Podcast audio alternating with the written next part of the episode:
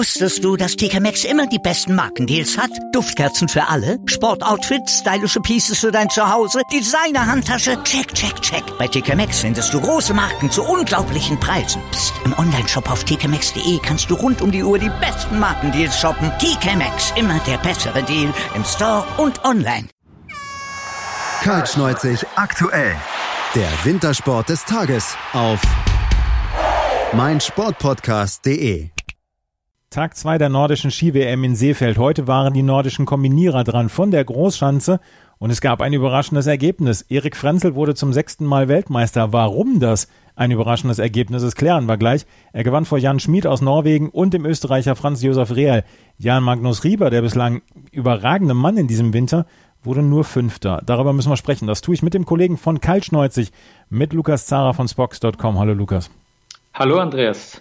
Ja, Erik Frenzel ist überraschend Weltmeister geworden. Das jetzt inzwischen über einen sechsfachen Weltmeister zu sagen, ist dann auch eher, das kommt nicht so richtig locker über die Lippen. Das war aber trotzdem eine Überraschung heute. Ja, es war deswegen eine Überraschung, weil er sich in dieser Saison wirklich sehr schwer getan hat. Er ist ja, ähm, ja vergangenen Winter, im Olympiawinter noch äh, Olympiasieger geworden im Einzel- und im Teamwettbewerb. Ähm, aber in dieser Saison wollte es wirklich nicht klappen. Er hatte äh, zwei zweite Plätze zu Beginn der Saison, äh, aber sonst hat er sich vor allem auf der Schanze nicht wohl gefühlt, äh, kam dort nicht in Form, war auch immer wieder leicht verletzt, leicht kränklich hatte also wirklich zu kämpfen und er hat dann selber auch heute gesagt, das hat er eigentlich nicht mehr, ja, sich eigentlich wirklich nicht erträumen äh, können, dass er da heute äh, gewinnen kann und sich zu, neu zum Weltmeister krönen kann. Mhm. Lass uns mal über das, den gesamten Wettbewerb sprechen, weil da gibt es insgesamt sehr, sehr viel zu erzählen. Wir beide haben ja während der alpinen Ski-WM schon viel gesprochen und müssen auch heute über, die, über das Wetter in Innsbruck sprechen, weil auf der Bergiselschanze wurde das Springen dieser nordischen Kombination, beziehungsweise werden alle Springen während dieser WM durchgeführt und es war heute sehr, sehr schwierig auf der Schanze. Es gab Nebel und es gab Wind. Ja, genau. Ähm, der Nebel war gar nicht so ein großes Problem äh, und es hat äh, auch ein bisschen äh, geregnet, äh, was aber den Skispringern an, an sich jetzt äh, auch nicht unbedingt stört. Für die Zuschauer ist es wahrscheinlich am nervigsten, aber für die Skispringer selbst ist äh, ja eigentlich der Schneefall viel schlimmer, weil dann natürlich die Anlaufspur sich laufend verändert. das Wetter war nicht das allerbeste und äh, das hat vielleicht dann auch mit einen Grund gehabt, warum es dann auch zu einem Sturz gekommen ist, der dann eigentlich ja, äh, große Folgen hatte. Ja, der ähm, Sturz, den wir ansprechen, den erklär mal bitte gerade kurz. Ja, der Sturz äh, von Christian Ilves, einem äh, Mann aus Estland, der hatte wirklich äh, große Folgen, denn ähm, ja, er kam im Auslauf zu Sturz, äh, weil die Bindung sich löste äh, und äh, aber sein Ski, ähm, ja, der fuhr einfach schnurstracks weiter und zwar mit vollem Tempo. Also dieser Ski fuhr dann diesen Auslauf hinauf. In Innsbruck ist, gibt es ja richtig einen, gehend einen Kessel, in den man hineinspringt und der Auslauf ist nicht einfach gerade so, wie wir das von anderen Skisprungern Skisprungschanzen kennen, sondern es geht wieder steil bergauf in einen Gegenhang. Und dieser Ski ist da wirklich den Gegenhang eigentlich hinaufgeschossen. Und dann äh, ja, fungierte dieser Gegenhang eigentlich als ja, eine weitere Schanze und dieser, dieser Ski ist dann äh, in, ja, die Zuschauerränge beziehungsweise die Ränge, wo eigentlich dahinter die Medienvertreter standen, äh, ja richtig gehend äh, drüber geflogen und hat dort äh, Martin Schmidt, den ehemaligen Skispringer, nur hauchdünn, äh, wirklich ganz, ganz knapp äh, verfehlt. Äh, und das hätte wirklich ganz, ganz böse ausgehen können. Ähm, das war eigentlich von den Organisatoren ja nicht die, ja nicht nicht geschickt gemacht, denn es gab davor schon einen Zwischenfall im Training. Vor zwei Tagen am Mittwoch äh, kam ja, bei, von den Spezialspringern ein, ein Mann aus dem norwegischen Team, ähm, den, den, schmiss es dort über die, über die Abgrenzung und das hat wirklich ganz übel ausgeschaut. Gott sei Dank ist ihm dabei nichts passiert. Aber der flog auch eben über diesen Gegenhang drüber und über diese, über diese Absperrungen hinweg. Das hat ganz furchtbar ausgesehen. Und dann hat man sich gesagt, ja, man muss da eigentlich diesen, diesen Bereich hinter diesem Auslauf äh, absichern. Und man hatte das eben mit einem Netz abgesichert. Aber dieses Netz, wenn man das gesehen hat, also das war, das, das, ja, dass sich das überhaupt noch Netz äh, schimpfen lassen darf, Das war wirklich nur alibi-mäßig dort. Und das hat man dann tatsächlich gesehen, wie dieser Ski eben durch dieses Netz oder sogar über dieses Netz drüber geflogen ist. Ähm, das heißt, das hat eigentlich gar nichts gebracht. Und äh, Martin Schmidt war ja, nachdem er seinen Schock verarbeitet hat, hat sich wirklich ja zu Recht auch äh, ja, ma massiv aus aufgeregt äh, über diese Organisation, denn das hätte ganz, ganz schlimm eigentlich ausgehen können. Das hätte es in der Tat. Ähm, also Martin Schmidt ist wirklich nur ganz knapp da einem ziemlich heftigen Unfall ähm, ja, vorweggekommen. Ähm, hinterher wurde das Netz verdichtet, dieses Netz, was direkt ähm, hinter dem äh, Aufsch oder hinter dem Hügel dann ist, wo die ähm, Skispringer auslaufen. Es gab ja schon während der Vierschanzentournee einen Vorfall, als ein Skispringer den Auslauf etwas überschätzt hatte und dann über die Bande rübergegangen ist. Dieses Mal wurde es gesichert, weil dahinter dann direkt die Medienschaffenden waren, beziehungsweise die Fernsehstation. Das äh, Springen musste zwischendurch dann unterbrochen werden für 10 Minuten, 15 Minuten, konnte dann aber fortgesetzt werden. Wie gesagt, es waren sehr schwierige Bedingungen, aber wer am besten äh, mit diesen Bedingungen klarkam, das war tatsächlich Erik Frenzel, der am Ende 138,5 Punkte hinlegte und damit dann Erster war. Und das war tatsächlich eine Überraschung, weil er dann die besten Bedingungen hatte und dann auch den besten Sprung runtergebracht hat. Ja, es waren immer wieder solche, ja, solche kurzen Phasen, wo, wo es einem einen Aufwind gegeben hat. Ähm, Erik Frenzel hat so eine Phase erwischt und man muss auch sagen, er hat einen richtigen guten äh, Sprung gezeigt. Ja? Und den hat er einfach in dieser Saison nicht allzu oft gezeigt. Diesmal ist es ihm gelungen. Er hat die guten Bedingungen auch perfekt ausgenutzt und äh, hat tatsächlich ja dann äh, auf alle anderen ähm, ja, ein paar Sekunden zumindest äh, herausgeholt. Ja, ähm, Zweiter wurde hinter ihm Mario Seidel und dritter Jan Schmid aus Norwegen, vierter dann Franz Josef Real. Zwei Österreicher unter den ersten Vieren. Warst du damit zufrieden, äh, beziehungsweise waren die Österreicher damit zufrieden nach dem Springen? Äh, nicht unbedingt, denn äh, bei Franz Josef Real und bei Mario Seidel ist es einfach so, dass sie die Stärken auf der Schanze haben. Und wenn du, ähm, sie sind es wirklich auch gewohnt, diese Sprungdurchgänge zu gewinnen und dann mit einem Vorsprung eigentlich in die Loipe zu gehen. Dass sie jetzt dann als Zweiter und als Vierter, ja, sie haben zwar wenig Zeit äh, auf Frenzel verloren, eigentlich auf der Schanze, aber dennoch ähm, war eigentlich davon auszugehen, dass Erik Frenzel der stärkste Läufer ist von diesem, von diesem Quartett, äh, in, ja, ganz vorne. Ähm, da hat man sich dann schon gedacht, puh, das könnte eigentlich äh, zu wenig Vorsprung sein, auch auf die anderen äh, Läufer, die dann dahinter kommen. Die sind es eben, wie gesagt, gewohnt, äh, mit einem großen Vorsprung ähm, in die Loipe zu gehen und diesen dann zu verwalten. Ja, ähm, wie gesagt, Erik Frenzel war dann Erster. Wir müssen allerdings dann auch über jemanden sprechen, der bislang den Winter dominiert hatte. Und äh, Jan Magnus Rieber war das nämlich. Und dominieren ist, ist ein Wort, was man gerne auch äh, benutzt für andere Dinge. Es fällt mir keine andere Vokabel ein als das, was äh, Jan Magnus Rieber diese Saison gemacht hat bislang. Ähm, er hatte jetzt schon quasi den, den Gesamtweltcup gewonnen, noch vor der WM, und war der absolut ja, entscheidende Mann in diesem Winter. Und er hat es aber nicht über, die, über den Backen bekommen. Zehnter Platz nur nach dem Springen. Was war da los? Genau, und er, hat, er dürfte anscheinend wirklich dem Druck nicht äh, standgehalten haben. Ja. Ähm, man darf nicht vergessen, der Kerl ist 21 Jahre alt und hat jetzt äh, wirklich eben, wie du sagst, diese Saison absolut dominiert, ähm, wie kein anderer eigentlich. Und ja, vielleicht hat er dem Druck eben auch nicht so standgehalten, äh, wie, wie er das äh, sonst eigentlich äh, immer gemacht hat. Es ist doch ein bisschen eine größere Bühne, es ist die WM, äh, es ist auch eine ganz neue Chance, die man sonst nicht kennt vom Weltcup. In Innsbruck wird sonst nicht nicht gesprungen, sondern eben, wenn dann nur in Seefeld auf der Kleinschanze. Ähm, das sind vielleicht alles Faktoren, die da mitgespielt haben. Und ja, er hat einfach nicht seinen besten Sprung gezeigt. Und das führte dann dazu, dass er mit einer Minute Rückstand äh, eben erst als Zehnter in die Loipe gegangen ist. Und in der Loipe war dann am Ende Erik Frenzel der schnellste, beziehungsweise der stärkste. Er hat am Ende den Vorsprung nicht halten können, aber er hat ihn so ausgebaut, dass er Jan Schmid auf Distanz halten konnte. Franz Josef Real ist Dritter gewonnen, Mario Seidel Vierter und Jan Magnus Rieber dann am Ende nur Fünfter.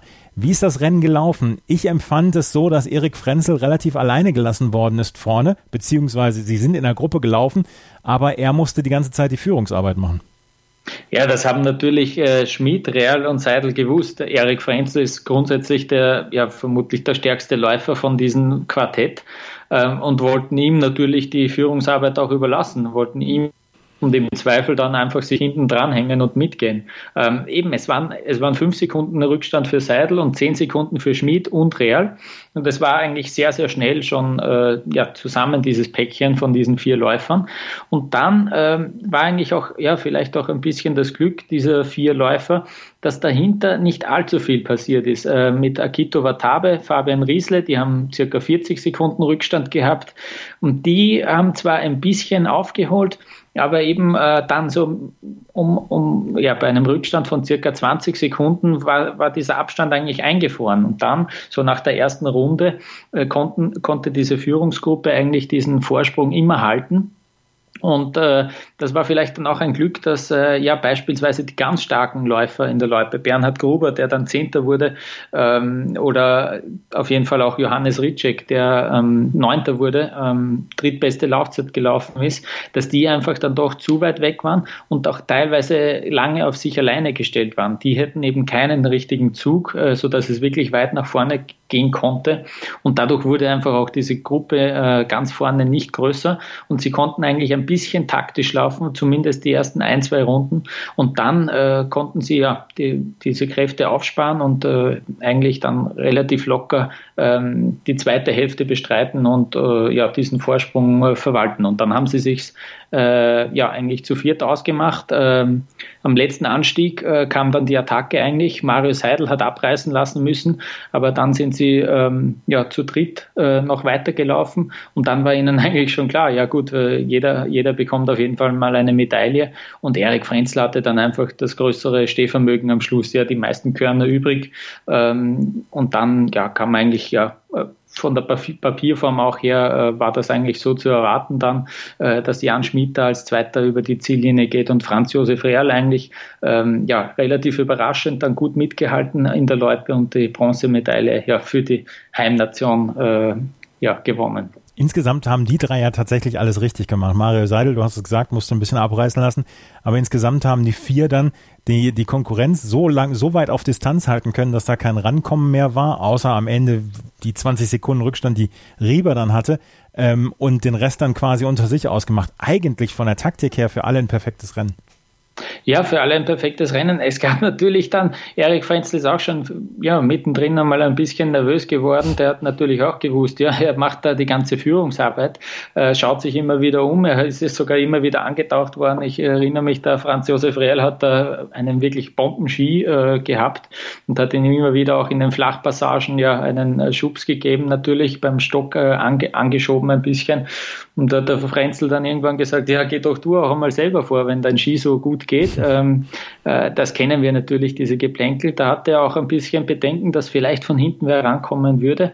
Aber ähm, am Ende ja, waren sie dann doch äh, ja, relativ stark, weil sie dann doch ein bisschen zusammengearbeitet haben und äh, ja, die, die restliche Meute dann eigentlich auf Distanz äh, gehalten haben. Jan Magnus Rieber ist erst 21 Jahre alt. Er hat den Winter komplett dominiert. Trotzdem ist mir das Urteil erlaubt, dass ich sagen kann, es ist eine Enttäuschung, dass er nur Fünfter geworden ist? Der wird sicher enttäuscht sein, wenn du, wenn du so viele Siege schon in dieser Saison äh, feiern hast können und es jetzt eben bei der WM nicht klappt, äh, der ist sicher enttäuscht, ja. Äh, aber es gibt ja noch äh, die Möglichkeit auf der Kleinschanze, auf, auf, der einen Seite im Einzel, aber auf der anderen Seite jetzt auch äh, in zwei Tagen schon im Teamsprint mit einem zweiten Kollegen, äh, dass man da, ja, das, da, da werden die Karten neu gemischt und da hat er sicher noch drei gute Chancen dann auch noch mit dem Teambewerb äh, am Ende. Äh, drei exzellente Chancen auf WM-Medaillen und sollte es diesmal nicht klappen, hat er auf jeden Fall sehr, sehr viele andere Weltmeisterschaften noch vor sich, wenn er dann, wenn er denn so will und dann eben die Karriere äh, dementsprechend fortsetzen will. Aber ich freue mich jetzt schon auf den Teamwettbewerb, weil Deutschland mit Erik Frenzel, Fabian Riesler auf Platz sieben, Johannes Ritzek auf Platz neun und der heute ähm, etwas enttäuschende Vinzenz Geiger auf Platz zwölf und ähm, die Norweger mit Jan Schmid und äh, Jan Magnus Rieber, die Österreicher mit Real, mit Mario Seidel auf Platz drei und vier, dann ähm, auch noch mit Bernhard Gruber auf Platz zehn. Ich glaube, da können wir uns auf einen spektakulären Teamwettbewerb freuen. Das glaube ich gerne, Andreas, dass du dich sehr auf diesen Teamwettbewerb freust, äh, weil die Deutschen schauen halt doch dann wieder extrem gut aus, muss man sagen. Äh, und man muss auch äh, zugeben, jetzt, das muss man sich einmal vorstellen, die letzten acht Titel bei Großereignissen gingen jeweils an Deutschland, ja, wenn man die Olympischen Spiele mitnimmt und auch die letzte WM 2017 in Lahti. Also Deutschland ist eine absolute Kombinierernation und ja, ich, ich äh, kann natürlich nur dazu sagen, äh, ich hoffe, das wird vielleicht auch einmal äh, in einem Teamwettbewerb äh, ja, gebrochen, äh, denn ich finde auch die Österreicher schauen eigentlich ganz gut aus und haben ein richtig starkes Team. Mhm. Und es gibt ja die Gerüchte, dass Hermann Weinenbuch vielleicht nach ähm, diesem, nach dieser WM dann aufhört, der Bundestrainer der äh, nordischen Kombinierer. Was der die letzten 25 Jahre geleistet hat, das ist schon aller Ehren wert. Ja, da bist du natürlich äh, näher dran, aber äh, wenn man sich das anschaut über die letzten Jahre, es gibt ja da ganz große Namen im äh, nordischen Kombinationssport, Ronny Ackermann, Björn Kircheisen, also da, da Deutschland ist ja nicht erst seit kurzem da in diesem in dieser Sportart dominant und das kann sich ja absolut sehen lassen. Ja, also die nordische Kombination hat ihren ersten Wettbewerb gehabt und mit Erik Frenzel einen Weltmeister, der zum sechsten Mal Weltmeister geworden ist. Ähm, er ist der erste vor Jan Schmid und Franz Josef Real. Wir können noch kurz die zu, rübergehen zu den Skispringern, weil die hatten nämlich heute auch ihre Qualifikation und aus deutscher Sicht sehr erfreulich. Markus Eisenbichler hat die gewonnen vor Karl Geiger. Kilian Payer aus der Schweiz ist Dritter geworden. Yorio Kobayashi auf Platz 4 und äh, zwei sehr gute Plätze für die Österreicher. Michael Heibeck auf Platz 5, Philipp Aschenwald auf Platz 6. Das hat natürlich alles nichts für das Springen morgen zu bedeuten und trotzdem kann man sagen, das gibt schon mal ein gutes Gefühl für alle Beteiligten. Absolut, es schaut auch aus, äh, so aus, dass die Deutschen auch auf der, äh, ja, bei den Spezialspringern stark sind. Äh, Markus Eisenbicher, wir erinnern uns, hat ja in Innsbruck eigentlich äh, mit guten Aussichten auf die äh, Gesamtwertung in der Vierschanzentournee dann diese Gesamtwertung ein bisschen verschenkt äh, und dann kein, kein Spitzenresultat äh, ein, ja, eingeheimst. Äh, diesmal, er hat eigentlich gesagt, eigentlich grundsätzlich gefällt ihm die Schanze und äh, es war ihm vielleicht auch während der Tournee ein bisschen zu schnell. Ähm, er mag das lieber, wenn er sich in Ruhe auf die Schanze auch einstellen kann. Das hat er eben bei der Tournee nicht ganz geschafft. Ähm, ja, und äh, er lässt sich aber jetzt trotzdem nicht irgendwie in irgendeine Favoritenrolle stecken, hat er gemeint. Äh, es ist ihm recht wurscht, was die anderen sagen sagen. Aber natürlich, du gehst natürlich äh, viel lieber jetzt ins Bett mit einem Sieg in der Qualifikation. Morgen geht's los mit dem Einzel und äh, ja, am Sonntag dann äh, gleich auch der Teamwettkampf. Äh, schaut, schaut ganz gut aus, auf jeden Fall mal für die Deutschen. Wir werden auf jeden Fall hier bei meinsportpodcast.de und kaltschneuzig aktuell darüber berichten, wie die Spezialspringen abgelaufen sind. Das war Lukas Zara von Spox.com, einer unserer Experten hier bei Kaltschneuzig, der mit mir über das erste Rennen bei den nordischen Kombinierern gesprochen hat. Danke, Lukas. Danke auch. Wusstest du, dass TK Maxx immer die besten Markendeals hat? Duftkerzen für alle, Sportoutfits, stylische Pieces für dein Zuhause, Designer-Handtasche, check, check, check. Bei TK Maxx findest du große Marken zu unglaublichen Preisen. Psst. im Onlineshop auf tkmaxx.de kannst du rund um die Uhr die besten Markendeals shoppen. TK Maxx, immer der bessere Deal im Store und online. Kaltschneuzig, der Wintersport-Talk. Aktuelle News und Ergebnisse von, von Curling, bis Skeleton, von Alpinski bis Eiskunstlauf. Kaltschneuzig auf meinsportpodcast.de